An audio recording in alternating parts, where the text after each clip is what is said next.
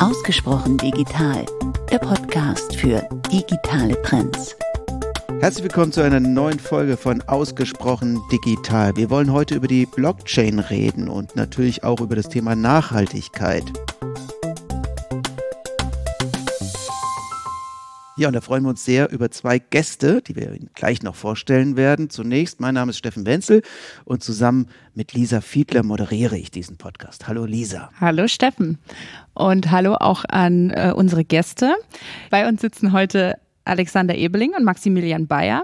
Alexander ist Co-Founder des Blockchain Solution Centers der T-Systems MMS und Maximilian ist der Product Owner äh, im Blockchain Solution Center und ihr beide werdet also heute mit einigen Mythen aufräumen, hoffentlich. Hoffen wir Ganz auch. genau. Ja, Dankeschön für die Einladung. Ja, danke schön. Ja, Alexander, du warst schon mal zu Gast 2019 und da hast du uns die Blockchain erklärt und leider ist das jetzt drei Jahre her. Du musst es leider nochmal tun. Was, Ja. Ich habe alles vergessen. Also erklär uns nochmal ganz kurz, Kurzeinführung, Blockchain for Dummies. Ja, lange ist her, richtig. Äh, Mache ich aber gerne. Wenn wir über Blockchain sprechen, grenzen wir das auch sehr gerne von den Kryptowährungen ab. Das heißt, es gibt unterschiedliche Blockchain-Protokolle, die ausschließlich für Kryptowährungen entwickelt worden sind und auch laufen für, für, äh, für Kryptowährungen. Das wäre zum Beispiel das Bitcoin-Blockchain-Protokoll.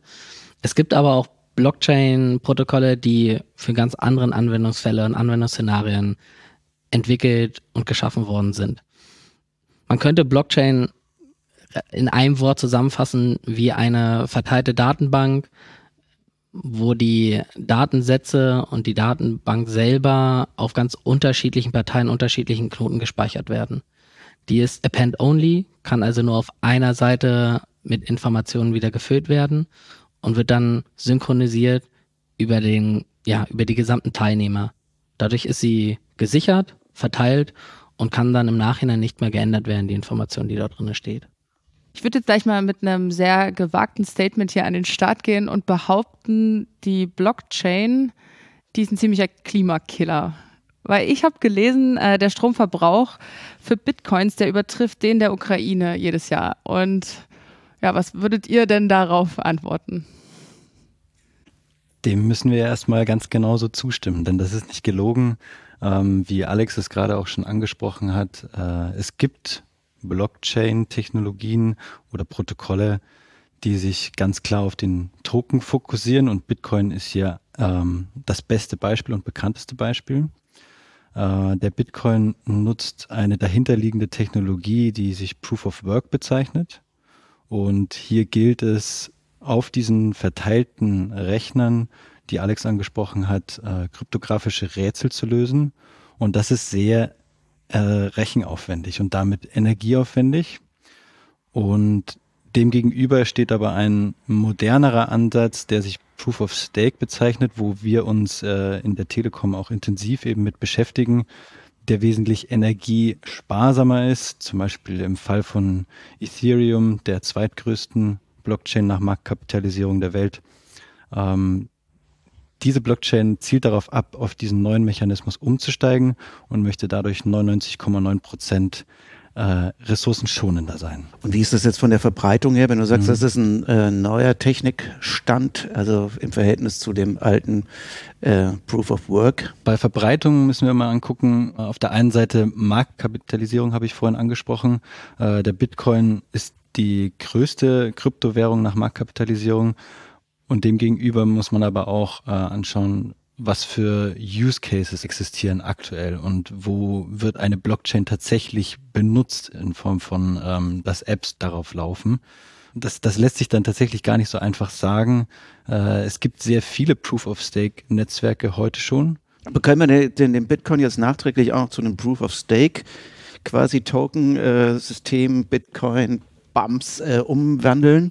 Grundsätzlich wäre das schon möglich über sogenannte Governance-Entscheidungen. Hatte ich jetzt eine gute Idee? Das ist eine heißen Sache auf der Spur. Alexander, was meinst du? Prinzipiell ja. Die Sache ist aber, jedes Netzwerk hat unterschiedliche Absichten oder auch Ziele oder jedes Protokoll, jede Community dahinter. Ähm, bei Bitcoin ist so die generelle Mission Never Change a Running System. Ähm, das heißt, nur die wirklich nötigsten Upgrade, zum Beispiel Sicherheitsfeatures, wenn ein Client defekt ist ähm, oder es einen Angriff gab, dann wird ein Upgrade vorgenommen. Upgrade kann man sich so vorstellen, wie, ja, wie schafft man eigentlich einen Upgrade in einem ähm, dezentralen Netzwerk, wo man die Parteien nicht kennt. Dafür brauchen wir Proof of Work. Ähm, es wird dann über Governance-Entscheidungen ähm, oder über Proposals gemacht und dann wird gehofft, dass sich jeder nach, an diesem Update hält. Dann wird ein sogenannter Fork gemacht, ein Hard Fork für protokolltiefere Änderungen, ein Soft Fork für kleinere Änderungen und ähm, Nein, ich glaube nicht, dass Bitcoin auf Proof of Stake wechselt, weil die Community da nicht hintersteht. Die wird auf Proof of Work bleiben. Es sei denn, der Proof of Work Algorithmus äh, ist sicherheitskritisch. Zum Beispiel das Hashing Quantum Computer Stichwort. Äh, wenn die praktikabel wären, wäre, Proof, äh, wäre das Proof of Work, was wir jetzt kennen, so nicht mehr, nicht mehr sicher genug. Also ja, und äh, ganz anders bei Ethereum ähm, Ethereum ist eher eine Community, die, die nicht Never Change a Running System Motto hat, sondern unbedingt Aktualisierung durchführen möchte, von Anfang an. 2016, 2017 auch schon gestartet, dass sie unbedingt auf einen energiearmen, st nicht stromintensiven Konsensus wechseln möchte, Proof of Stake. Damals war aber Proof of Stake noch nicht so weit, wie wir jetzt sind. Das heißt, die ganzen spieltheoretischen Annahmen, die sind jetzt viel weiter. Und deswegen ähm, ist es jetzt hoffentlich in den nächsten Monaten soweit. Mal sehen. Lass uns mal über die positiven oder die Erwartungen äh, reden, die auch mit der Blockchain verbunden sind. Man kann natürlich bei diesem ganzen Energiethema ja auch nochmal darüber reden, vielleicht kommen wir später nochmal dazu, woher kommt eigentlich die Energie? Ne? Ja, Wenn wir gerne. jetzt irgendwie hundertprozentig alles Wind- und äh, Alternativenergien hätten, würde wahrscheinlich auch keiner mehr darüber reden, wie viel Energie jetzt die Blockchain frisst. Was ich aber glaube, ist, dass genau diese Argumente auch immer wieder kommen, weil die Blockchain natürlich auch sehr in der Kritik steht, auch wegen also, turbokapitalistisches System, was insbesondere mit dem, äh, mit dem, äh, mit Bitcoins oder mit, auch mit anderen Währungseinheiten verknüpft ist, ähm, aber auch natürlich ein Hoffnungsträger ist, ne, in Sachen Lieferketten, Transparenz, Demokratisierung. Wie würdet ihr das einordnen? Vielleicht da nochmal, hier auch nochmal der Hinweis, wenn wir, wir gerade die beiden Bitcoin und Ethereum genannt haben, da sprechen wir über öffentliche Blockchain-Protokolle, Blockchain-Netzwerke, wo, jeder daran teilhaben kann, jeder darauf zugreifen kann, jeder schreiben kann, jeder lesen kann. Es gibt auch viele Anwendungsfälle, wo eine öffentliche Blockchain wie Ethereum oder Bitcoin oder andere öffentliche Blockchain nicht so nicht sinnvoll sind oder oder nicht unbedingt passen. Blockchain ist ein Sammelbegriff für ein, ein Sammelsurium für, für, für alles Mögliche und nichts gefühlt, aber auch für ganz viele unterschiedliche Ausprägungen und ähm, Aufsetzungen und Betriebsinfrastrukturen von unterschiedlichen Blockchain-Protokollen. Heißt, ähm, wir reden jetzt über Proof of Work, Proof of Stake, es gibt natürlich auch ganz viele andere sogenannte Konsensmechanismen äh, für auch Unternehmenseinsätze, B2B-Einsätze. Und das ist auch nochmal wichtig zu erwähnen. Genau, und die wären zum Beispiel, da reden wir jetzt zum Beispiel äh, um. Proof of Authority zum Beispiel, wenn man jetzt insbesondere im Bankenumfeld sich anguckt. Ähm, da gibt es sehr viele Prozesse, die sehr äh, separiert laufen. Ähm, so ein Lebenszyklus von, von bestimmten Zertifikaten im, im Bankenumfeld sehr digitalisiert jetzt schon, aber trotzdem noch separiert in den einzelnen internen Systemen. Und ähm, dort bilden sich jetzt auch über die, die letzten Jahre Konsortien, Konglomerate, Verbände, die dort ein, ah, man könnte es dann schon sagen, eine dezentrale Plattform aufsetzen, ähm, die, ich will jetzt nicht sagen Blockchain, die aber ein Distributed Ledger Technologie benutzen, also eine verteilte Datenbanklogik mit den Features, um dort ähm, dann Prozesse effizienter zu gestalten. Geschwindigkeit zu erhöhen, effizienter zu gestalten, Fehler zu minimieren und das ist schon sehr erfolgreich. Da sprechen wir zum Beispiel über das Corda-Protokoll. Und die benutzen Proof of Authority. Ganz simpel und überhaupt ohne Energieaufwände. Okay, und äh, wenn wir an die üblichen Mechanismen, also Proof of Work oder Proof of Stake ähm, sprechen, hast du schon angedeutet, wir haben hier, wenn die Technologie richtig gewählt wurde und zum Anwendungsfall passt, einige positive Beispiele für ja, Einsätze, wo die die nachhaltige Entwicklung fördern. Kannst du uns da oder ja, gerne auch. Du kannst du uns da ähm, ein paar Beispiele geben? Im Proof of Stake Bereich ist die Tendenz auf jeden Fall mehr in die Richtung, dass Anwendungen äh, für die Blockchain entwickelt werden, während Proof of Work wirklich eher so zumindest der Bitcoin für eine digitale Währung abzielt. Und hier sind ganz unterschiedliche ähm, ja, äh, Use Cases, die verprobt werden. Ein äh, berühmtes Beispiel ist, eine transparente Lieferkette herzustellen. Ähm, und der Proof-of-Stake-Mechanismus wird hier genutzt, um auf der Blockchain zum Konsens zu kommen. Ähm, und das kann für normale Lieferketten, ähm, wie also dass Güter von A nach B transportiert werden, aber zum Beispiel auch im Energiekontext genutzt werden, wo wir das auch schon ähm, zum Beispiel mit der Energy Web Foundation und der Energy Web Chain ähm, live sehen. Kannst du uns das noch ein bisschen erläutern? Was genau passiert da? Ähm, Im konkreten Beispiel der Energy Web Chain wird versucht, ähm, mit Hilfe von ja, digitalen Assets, also Gegenstände, die in der realen Welt existieren, wie ähm, ein Elektroauto oder Ladesäulen, diese digitale Identitäten zu geben.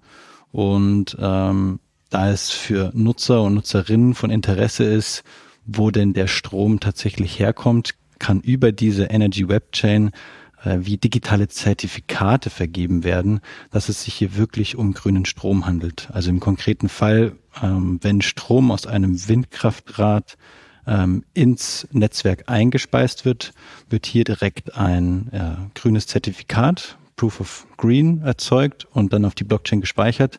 Und letzten Endes diese Information hier fälschungssicher abgelegt und ähm, somit für ja, den folgenden Case ähm, äh, sichtbar gemacht, dass es sich um grüne Energie gehandelt hat. Also es hängt sehr viel immer an diesen Zertifikaten, habe ich das Gefühl. Diese, sind die, können das, gesagt ja bei einer Kette, die, eine Kette ist immer so stark wie das schwächste Glied. Mhm. Ne, ähm, äh, sind das schwache, können das schwache Glieder in dieser Kette sein, weil diese Zertifikate ja auch wiederum transparent sein müssen und man weiß nicht, ob die dann auch richtig äh, erworben wurden, etc. pp.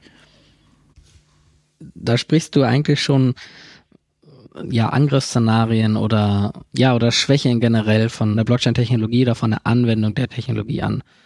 Ähm, natürlich, was Zertifikate, was physisch aufgenommen wurde, muss irgendwie in die digitale Welt und dann noch in die Blockchain-Welt.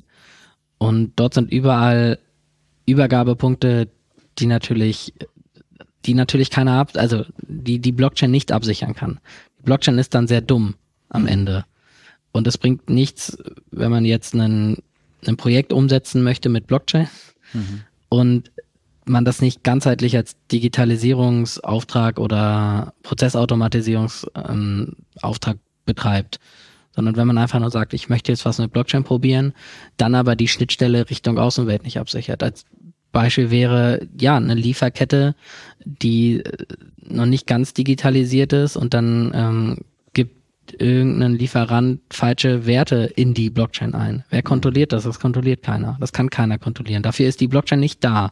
Das ist also auch wichtig, dass man, also das wäre auch ein Kritikpunkt, äh, auch an der Blockchain, Bullshit in, Bullshit out. Ja, stimmt. Es ist aber auch nicht Aufgabe der Blockchain-Technologie, dafür sicher zu sein. Dafür ist sie nicht da, sondern ähm, sie hat halt ihren Anwendungsfall, ihren anderen Anwendungsbereich, ihren Korridor ähm, wo dann aber andere Technologien wie beispielsweise IoT ähm, oder halt einfach menschliches Vertrauen mhm. ähm, eine Sinnhaftigkeit haben. Und das muss man kombinieren. Also Blockchain ist nicht die Lösung für, für, für alle Probleme. Definitiv. Also wenn wir eine ähm, über eine Blockchain eine transparente Lieferkette haben, wie du es vorhin schon suggeriert hast, Wer, wer kann sagen, dass diese Informationen tatsächlich stimmen? Weil was ist das schwächste Glied? Ich kann falsche Informationen hochladen. Ähm, gehört es dann als Gesellschaft immer noch dazu, eben Vertrauen in diese neue Technologie zu geben. Und das kann man nur mit einem ganzheitlichen Einsatz schaffen. Blockchain kann dabei helfen, aber es ist nicht die Lösung für alles. Genau, ähm, da wird es immer auch unabhängige Einrichtungen geben müssen, die natürlich den, diesen Prozess wieder ja, sich anschauen und äh, beobachten. Und gleichzeitig äh, frage ich mich natürlich als Otto-Normal-Nutzerin, würde es mir erreichen, man würde mir die transparenten Informationen zur Lieferkette einfach so aufschreiben und ich müsste dann genauso Vertrauen entgegenbringen oder, oder an, an externe Kontrollmechanismen glauben. Wo könnte da vielleicht der Vorteil sein? Ich, äh, absolut auch genau das, genau der richtige Punkt. Man muss ja auch mal vom, vom Nutzer her denken. Mhm. Und ähm, ich habe am Wochenende auch einen einen, ich glaube, es war ein Seelachsfilet gegessen und habe da natürlich auf den Tracking-Code geguckt, weil ich äh, auch als Vorbereitung für diesen Podcast und äh, habe gesehen, okay, da wurde irgendwo in der Bar Baringsee gefangen, über Finnland, ein Schlepper und dann hier nach Deutschland gekommen. Ähm, das hat, hat für mich als Konsument so erstmal ausgereicht, muss ich tatsächlich sagen. Also erstmal so, dass da habe ich mich schon eine Minute, zwei Minuten beschäftigt, bevor ich dann den Fisch gebraten habe. Ähm, und was, was bringt mir da Blockchain noch mehr?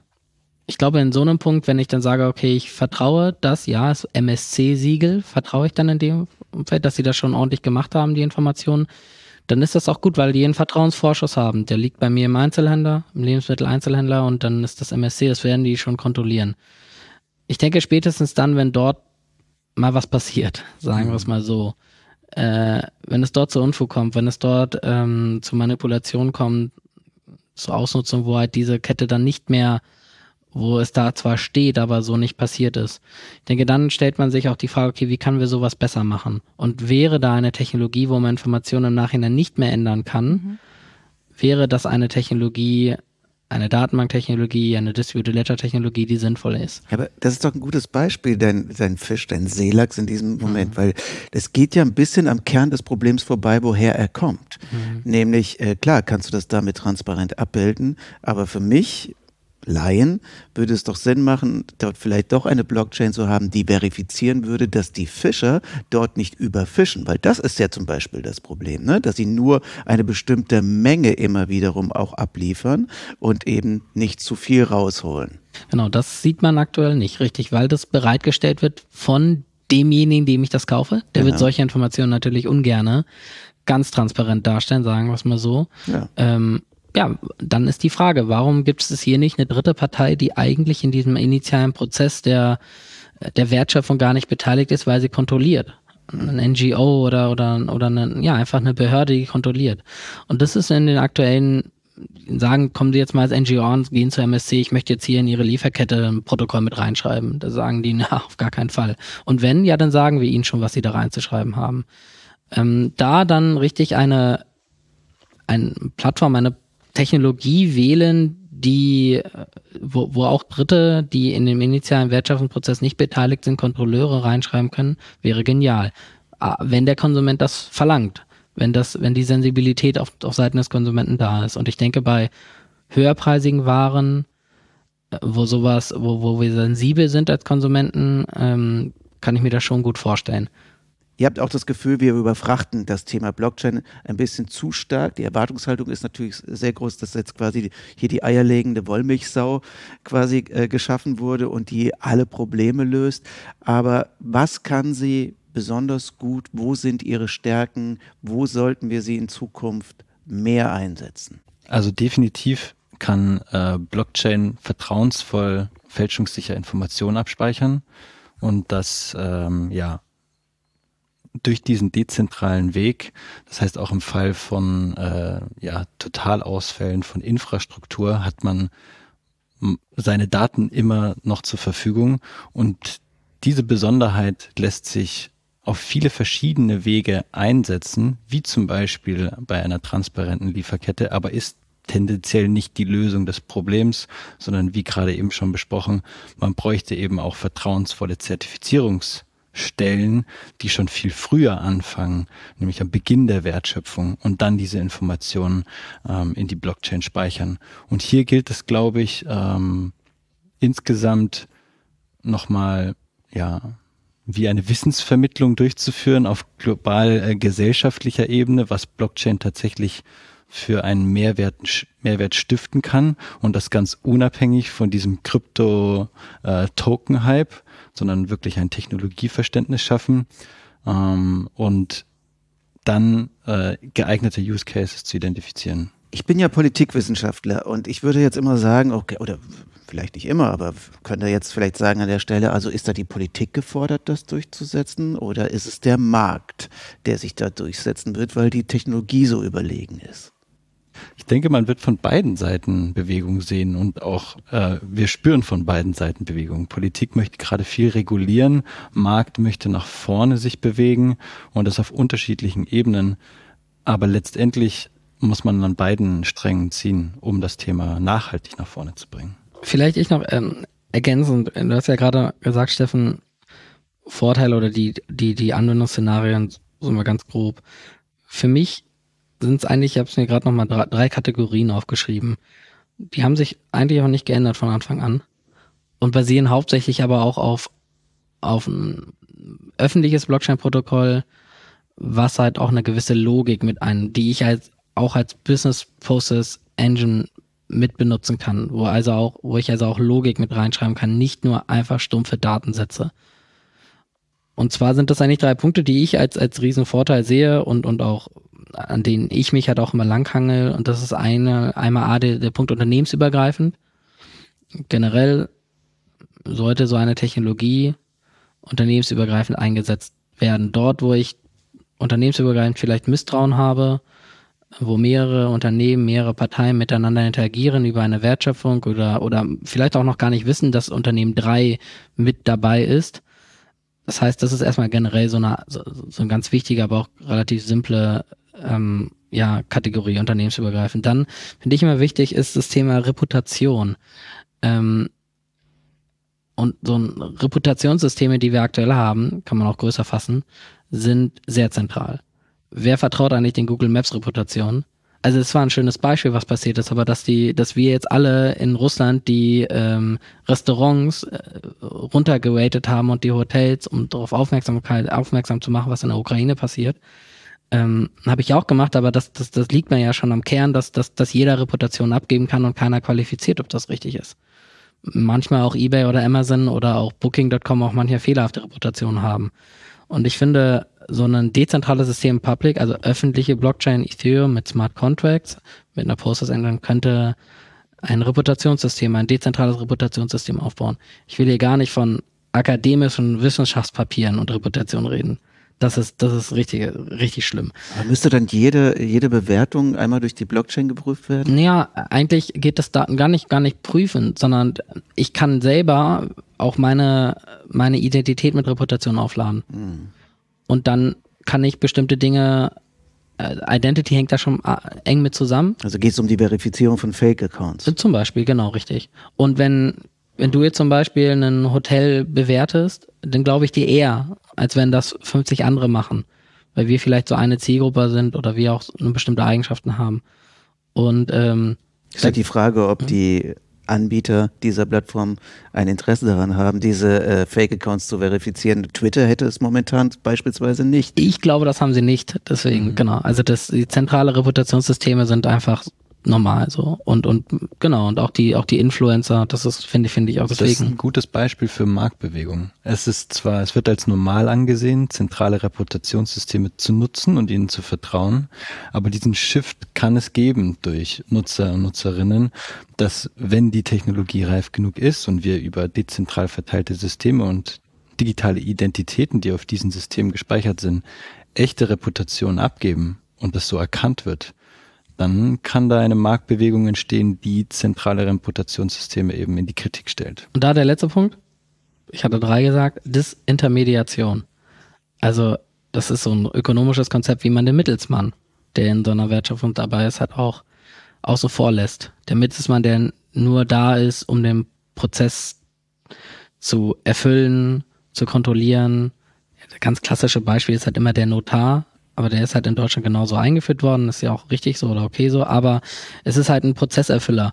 Und ähm, wenn man Reputation, zentrale Reputationssysteme, das vielleicht dezentral hinbekommt, würde man halt ja zentrale Reputationssysteme, die halt als Disintermediation zwischen mir als Nutzer und dem als Hotel ja auch da sind, auch ja einfach rauskicken können. Also jetzt habt ihr ja einige ja, gesamtgesellschaftliche Chancen umrissen ähm, und ihr habt mich auf jeden Fall überzeugt. Ich muss aber noch ein paar Argumente ähm, für, den, für den Anfang sammeln. Und zwar, als ich behauptet habe, äh, die Blockchain könnte ein Klimakiller sein, wollen wir noch mal ein bisschen über die ökologischen Auswirkungen sprechen.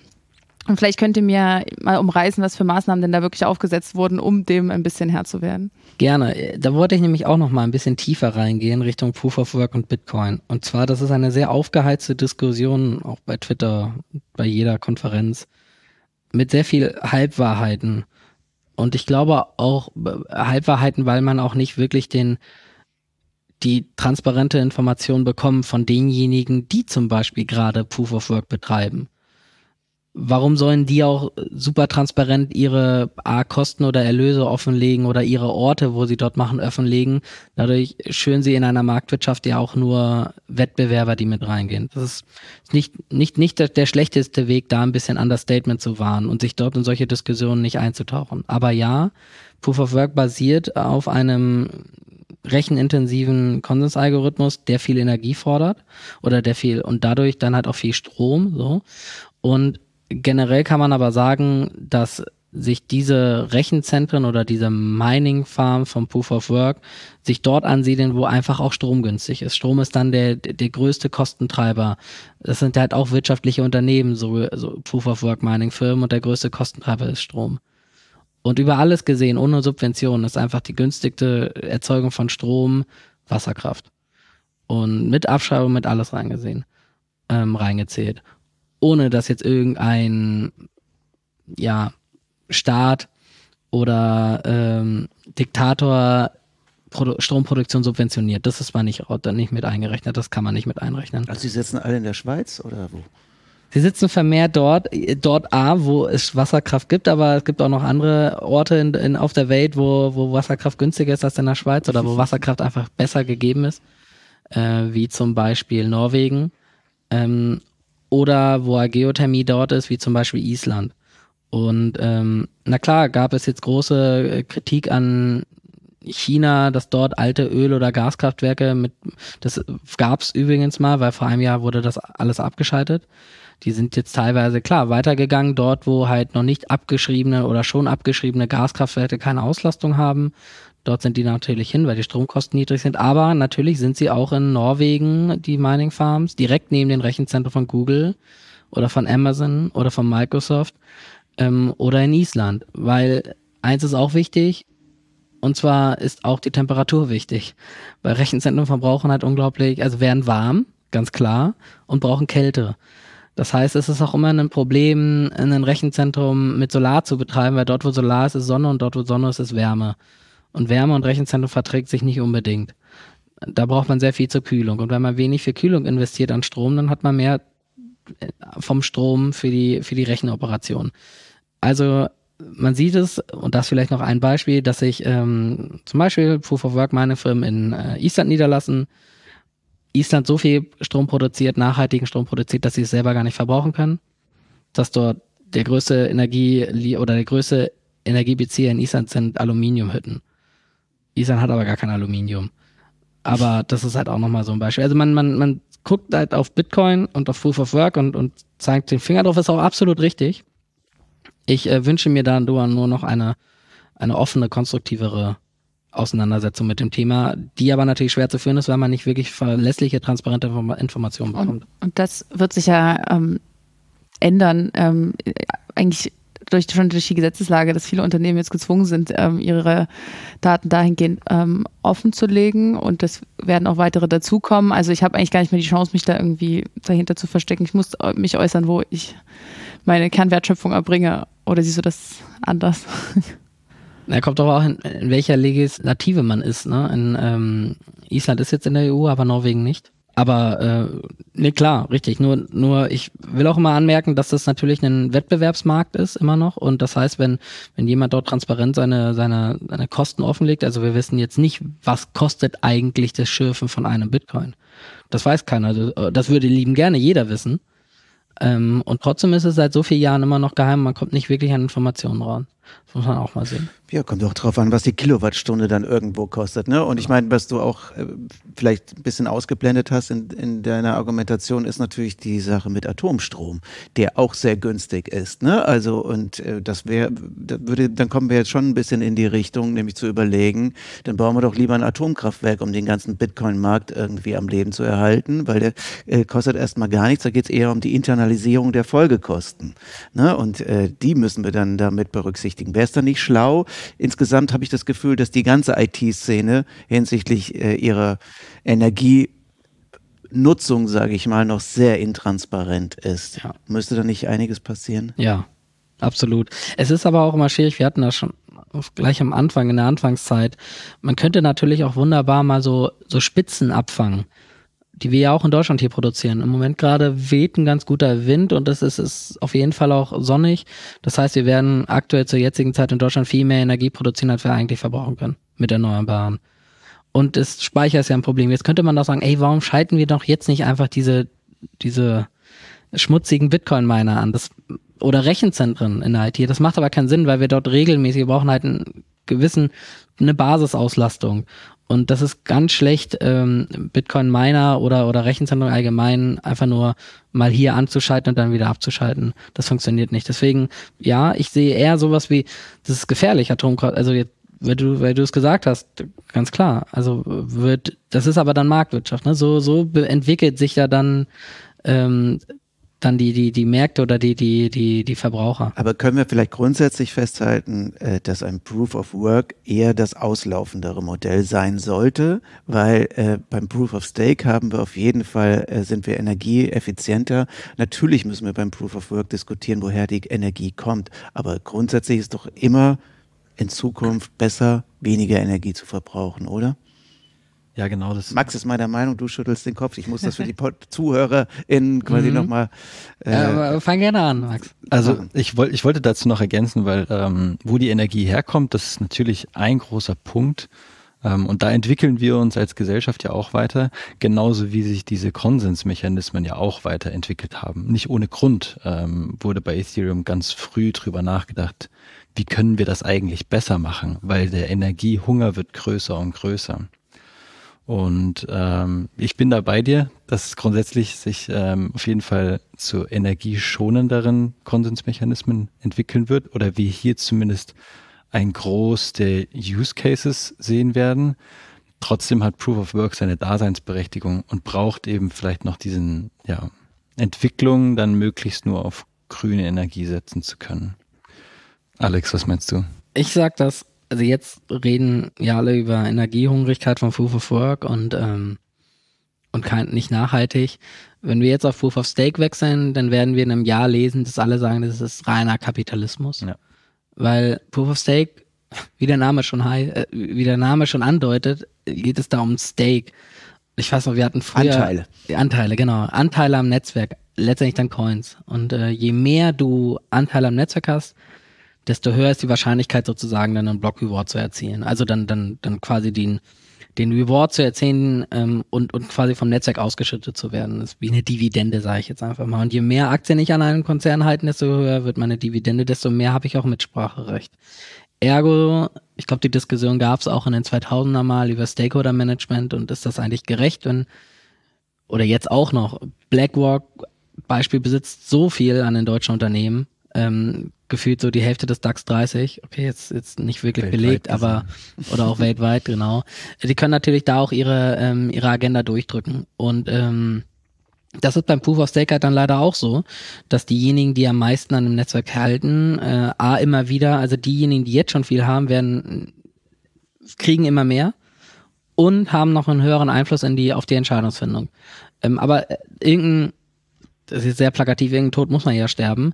Und das ist, äh, ist halt das System in einer, wir leben halt in einer Marktwirtschaft, wo, wo, wo das halt ein guter, guter Mechanismus anscheinend ist, der auch erprobt jetzt ist. Und of Stake. Welche, welche Ideen hast du, um dem zu begegnen? Also vielleicht. Also es gibt mal, also es gab, glaube oder es gibt man kann das halt anders auch aufsetzen, aber ähm, dass zum Beispiel äh, die schon ihren ähm, ihren Reward, ihre Dividende auf Basis ihres großen Stake bekommen, aber zum Beispiel nur eine Stimme Mitspracherecht haben. Mhm.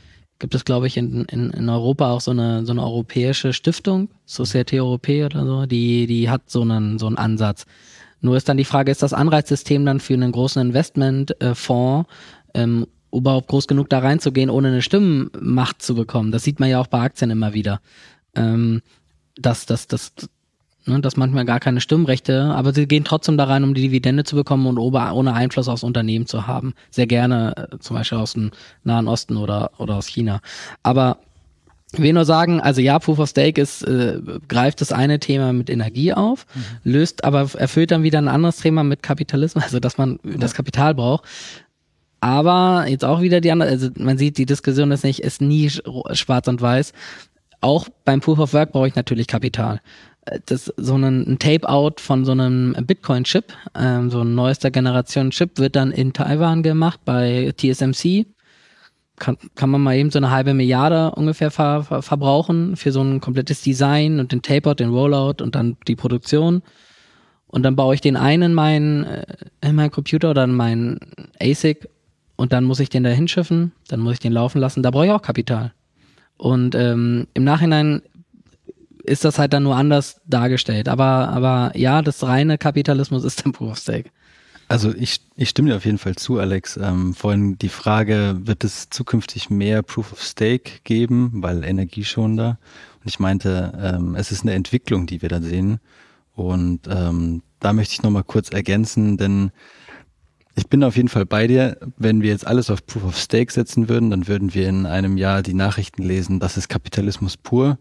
Ähm, aber genau so werden sich diese Konsensmechanismen meiner Meinung nach auch weiterentwickeln, um dann zum Beispiel so etwas einzuführen wie, okay, äh, große äh, Tokenbesitzer mit einer großen Anzahl an Tokens haben trotzdem nur eine Stimme.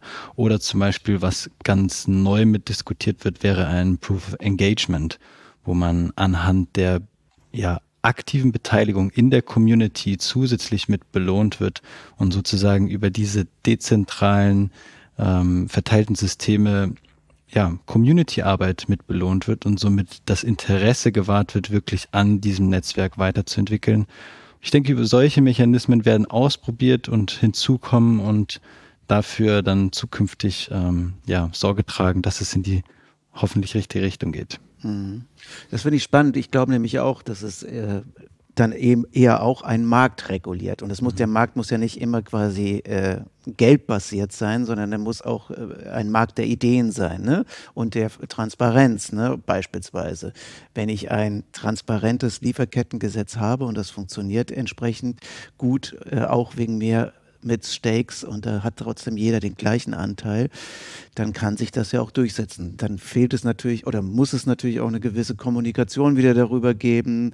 Man muss sich, äh, wie kriegt man dann diese Werte vermittelt etc. pp. Genau, jetzt haben wir schon sehr viel zum Thema Staking erfahren und mich würde interessieren, was macht die Telekom denn in diesem Bereich? Ja, da sprichst du einen interessanten Punkt an, denn die Telekom ist tatsächlich schon seit 2020 im äh, Bereich Staking präsent.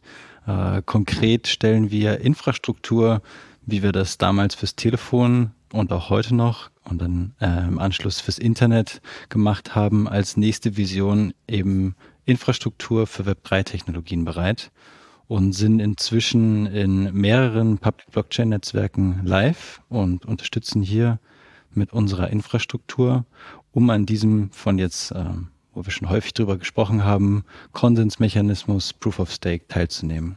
Das bedeutet, wir sind diese dritte Partei, die diesen Prozess absegnet und die. Das bedeutet konkret, dass wir äh, sogenannte Nodes oder Netzwerkknoten für verschiedene Public Blockchain Netzwerke, konkret sind das äh, Flow, Celo, Q, Polkadot aktuell und dazu noch ein Oracle, das sich Chainlink nennt.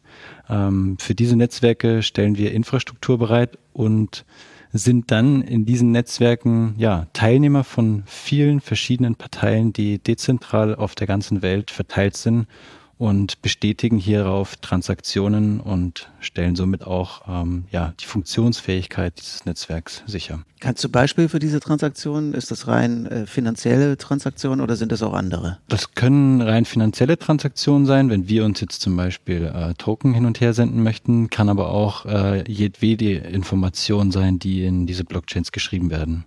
Zum Beispiel im Fall von Chainlink handelt es sich nicht um ähm, einen Proof of Stake Konsensmechanismus, sondern das ist äh, Chainlink ist ein Netzwerk, was für andere Netzwerke Daten bereitstellt. Zum Beispiel, wie sieht der Dollar-Euro-Kurs aus?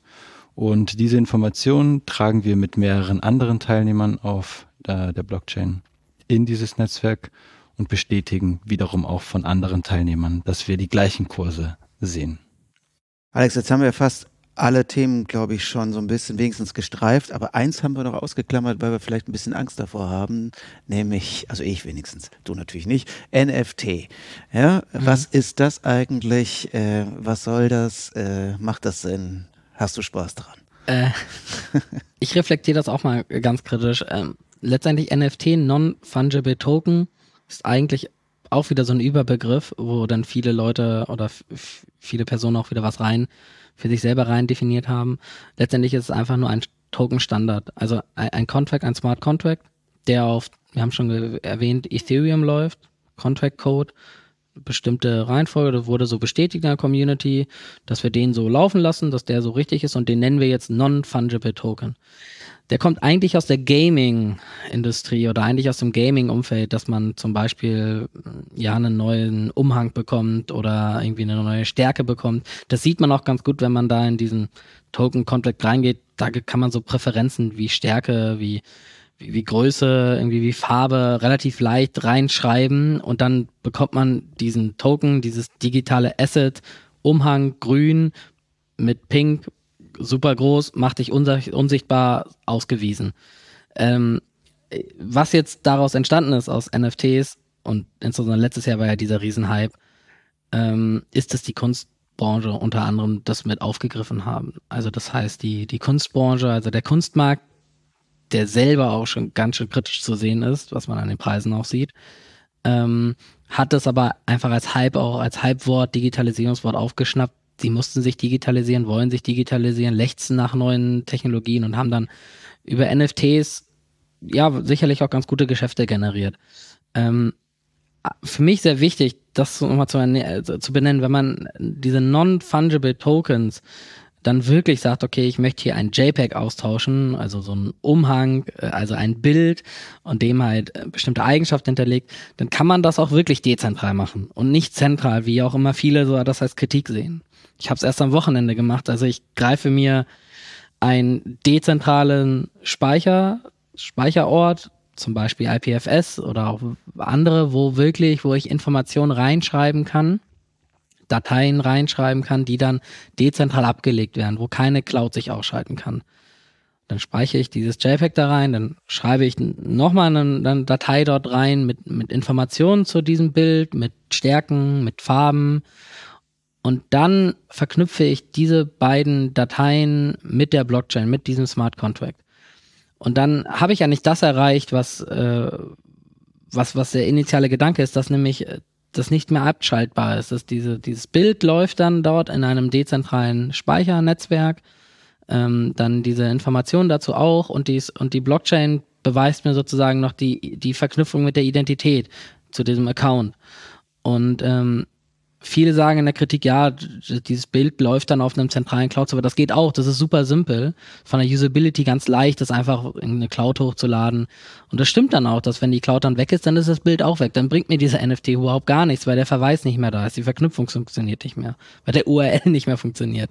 Aber das, das Core-Prinzip oder das normale Prinzip, so wie ich es auch äh, verstehe, ist das halt auf einen dezentralen Speicher zu legen und der ist dann auch für immer da. Das heißt, ja, NFT ist ein Riesenhype, ähm, wird auch sehr häufig falsch ausgelegt.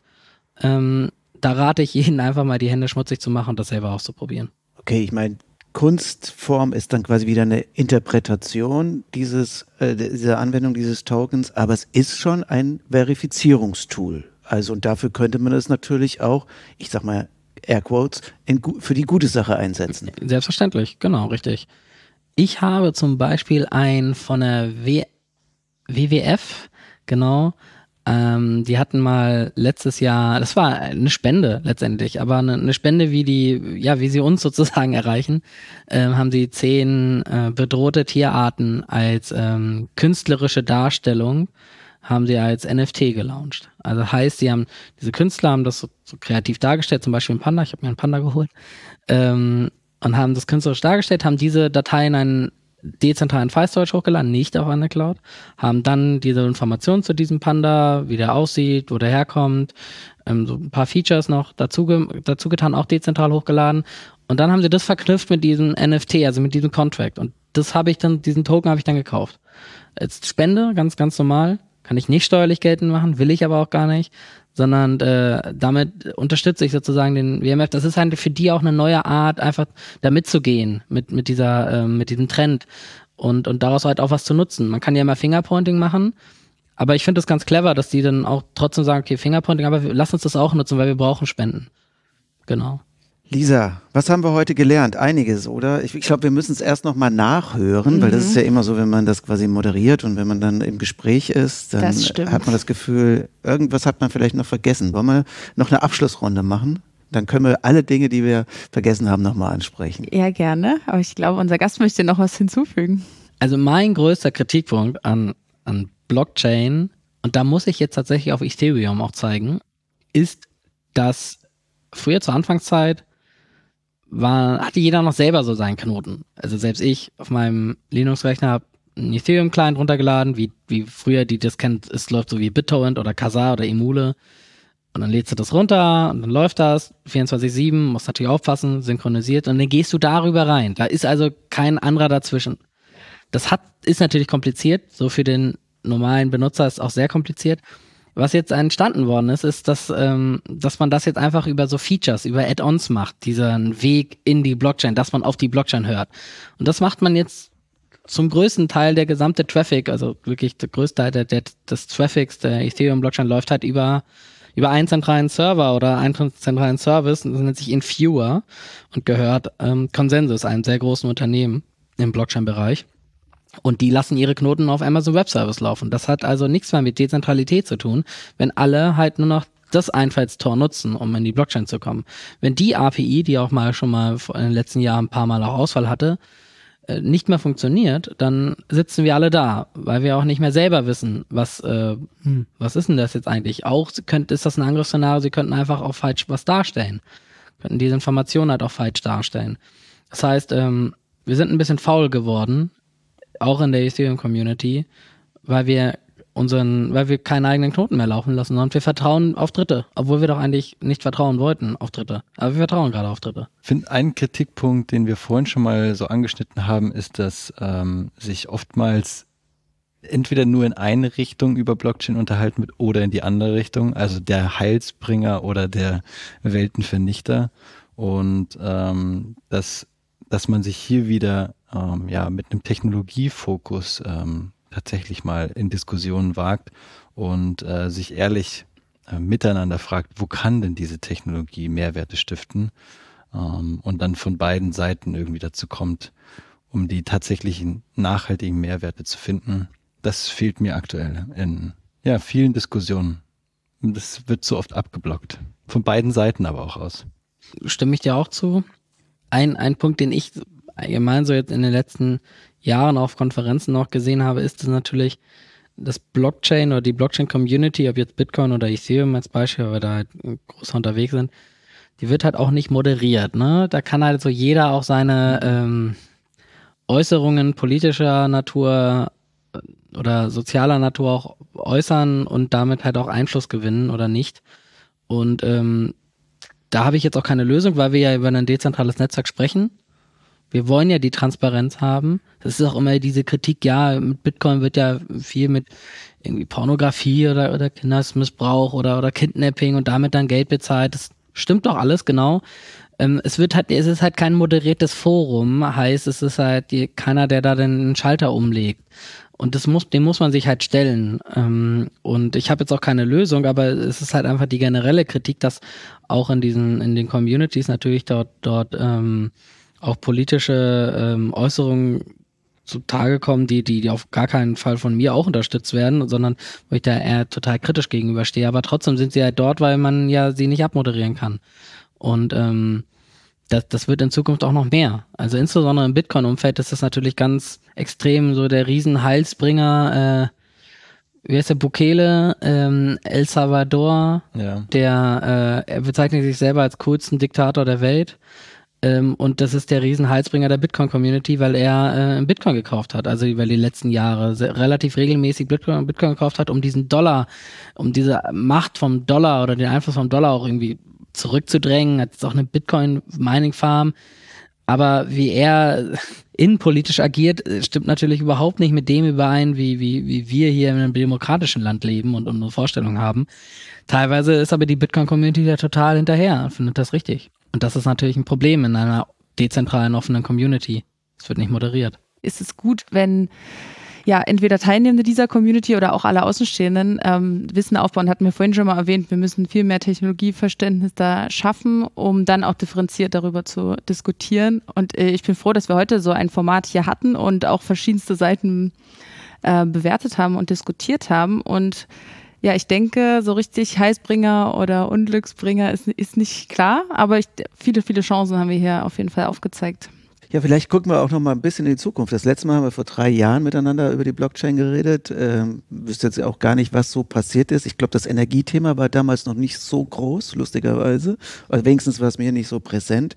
Wenn wir jetzt noch mal drei Jahre nach vorne schauen, was denkt ihr? Was wird sein? Werden wir das komplett durchkommerzialisiert haben? Wird die Blockchain äh, weiterhin sehr stark äh, durch Bitcoin und Ethereum quasi definiert sein oder wird es ganz andere und neue Formen geben?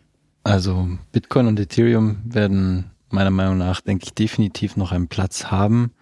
Wie wir vorhin schon einmal kurz angesprochen haben, wird dieser Punkt des Kapitalismus, denke ich, dazukommen. Denn äh, ja, wir durchleben jetzt gerade einen sogenannten Kryptowinter aufgrund von äh, verschiedenen äh, ja, Ereignissen, die zu äh, Crashes geführt haben, was wir auch in der Weltwirtschaft gerade sehen. Ähm, das, das wird definitiv auch einen nachhaltigen Effekt haben. Und äh, ja, schwierig, schwierig zu sagen, äh, was in drei Jahren alles sonst noch relevant sein wird. Also wenn ich mal so, so, so eine Lupe hätte und so ein Brennglas, dann würde ich sagen, dass ich sehr viel in dem Umfeld immer noch in der Finanzindustrie passieren wird mit dem Thema Blockchain oder DLT. Ähm, und zwar auch dahingehend, weil wir jetzt in den letzten Jahren oder in den letzten eineinhalb Jahren sehr, sehr viele Applikationen, Anwendungsfälle auf einer öffentlichen Blockchain im Bereich Decentralized Finance gesehen haben, sich DeFi. Spannende Anwendungsfälle, wo ich aber eher sehe, okay, was da für Leute dahinter sind, die das treiben, ehemalige Mitarbeiter in solchen Banken, ähm, und ehemalige auch, auch, auch Manager aus solchen, äh, aus der Finanzindustrie, wo ich sehe, dass sich das sicher auch in Zukunft noch mehr, auch in den nächsten drei Jahren noch mehr verschmelzen wird. Also dieses, ähm, die, die Finanzindustrie wird, wird, wird sehr stark immer noch, ähm, wird Blockchainifiziert, wenn ich das mal so sagen darf. Eigentlich ein doofes Wort. Aber ähm, da sehe ich definitiv eine Existenzberechtigung, die sich noch ausgebaut wird. Unter anderem, weil diese, diese Themen DeFi dann da reinlaufen in, in CFI, Centralized Finance. Mhm. Genau. Alex und Max, vielen Dank für das Gespräch. Schön, dass ihr heute zu Gast wart und wir freuen uns auf die nächste Runde mit euch. Dankeschön für die Danke Einladung. Ebenso. Und das war schon die letzte Folge in der Staffel Nachhaltigkeit und Digitalisierung des Podcasts Ausgesprochen Digital. Für diejenigen, die nicht genug vom Thema kriegen, findet sich das Trendbook Nachhaltigkeit mit Digitalisierung als Link in den Show Notes. Und abonnieren Sie unseren Podcast bei Apple, Spotify und Deezer, um nicht die nächste Staffel zu verpassen. Ja, und bis dahin alles Gute. Ja, alles Gute.